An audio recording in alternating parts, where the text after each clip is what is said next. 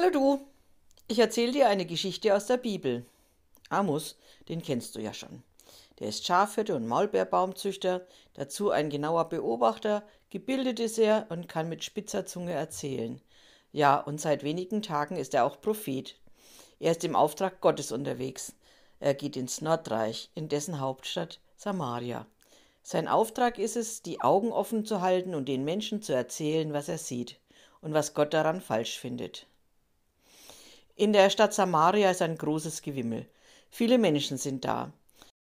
Es wird verkauft und eingekauft und gehandelt und gestritten.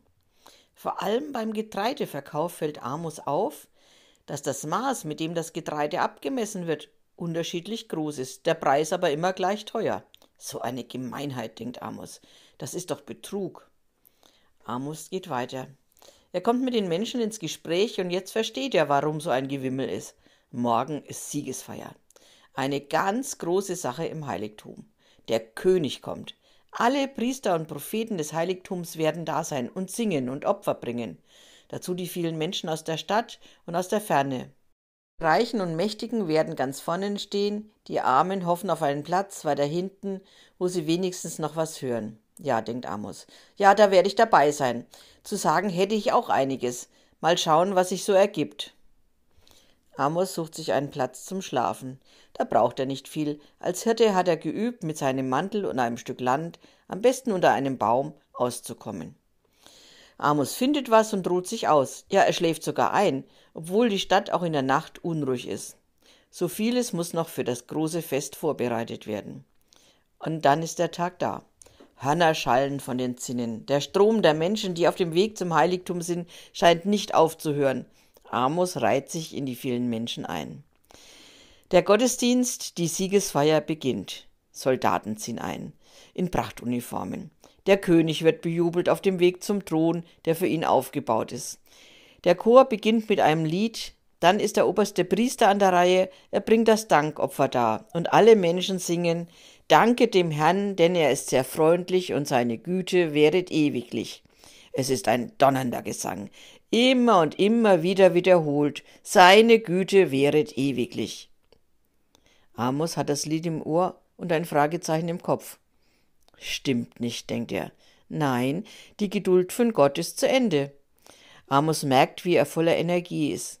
Er muss was sagen. Er muss es den Menschen sagen. Gott will nicht mehr anschauen, wie die Menschen gegen seine Gebote leben.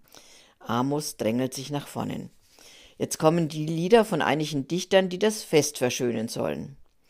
Der hohe Priester hat den Verlauf des Festes fest in seiner Hand. Jetzt winkt er schon einem, der als nächster dran ist. Doch da tritt Amos an ihn heran.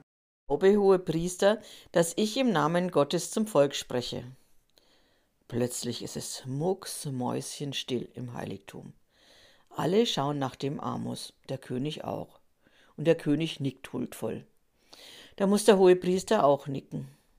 Doch man sieht dem hohen Priester an, dass er von der Idee, diesen seltsamen, unbekannten Vogel sprechen zu lassen, nichts, aber auch gar nichts hält. Und dann beginnt Amos. So spricht der Herr. Damaskus hat drei Verbrechen begangen und vier machen seine Schuld voll. Ich nehme nichts zurück. Es wird brennen und umkommen.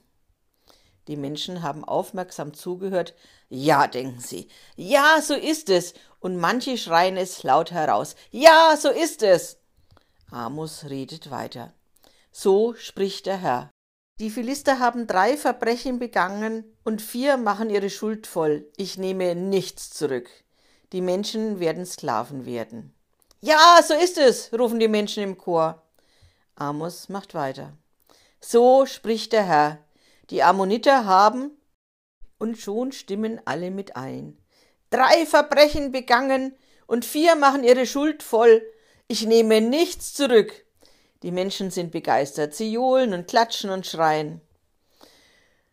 So spricht der Herr. Dann warten Sie, was Amos sagt. Moab. Und die Menschen schreien, haben drei Verbrechen begangen und vier machen ihre Schuld voll. Ich nehme nichts zurück. Die Menschen drängeln weiter. So spricht der Herr. Wen Amos wohl als nächster auf seiner Liste hat? Doch da sagt er es schon. Israel Schlagartig ist es still im Heiligtum. Israel, wir selbst? Die Menschen sind ein einziges Fragezeichen. Amos redet weiter. Israel hat drei Verbrechen begangen und vier machen seine Schuld voll. Ich nehme nichts zurück. Israel hört nicht auf die Weisungen von Gott. Sie machen ungerechte Geschäfte, ohne ein schlechtes Gewissen zu haben. Sie missachten die Armen und nehmen ihnen das letzte Hemd ab. Sie kommen sogar in dieses Heiligtum und trinken hier Wein, den sie mit ergaunertem Geld bezahlt haben. Die Menschen stehen mit offenem Mund da. Reichen sind sehr blass und der König ist weiß wie die Wand. Nur der Oberste der Soldaten handelt. Hastig steht er von seinem Stuhl auf, schmeißt ihn dabei um und schreit Schluss mit dem Theater.